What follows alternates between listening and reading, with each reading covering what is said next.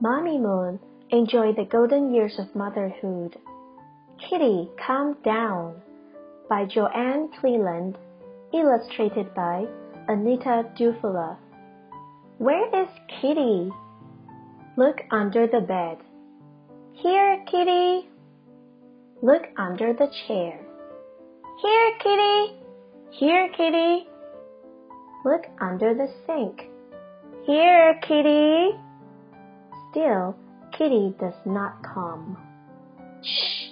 I hear Kitty. Meow. Look in the tree. Here, Kitty. Kitty, calm down. Purr.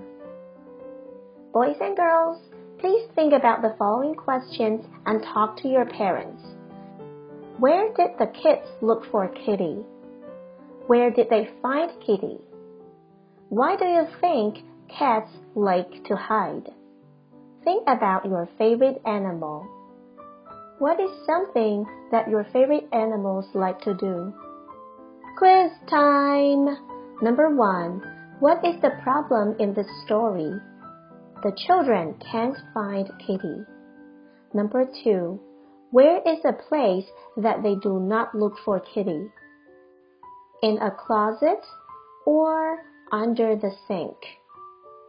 That's right. The answer is in a closet. Number three. How do they find Kitty? They see Kitty in a closet or they hear Kitty's meow. The answer is they hear Kitty's meow. Number four. Where do they find Kitty? Is it in a tree or in a closet? That's right, in a tree. Number five. How do they get Kitty to calm down? They use a bowl of fish to tempt her, or they tempt her with a new toy. That's right, they use a bowl of fish to tempt her. Were you right?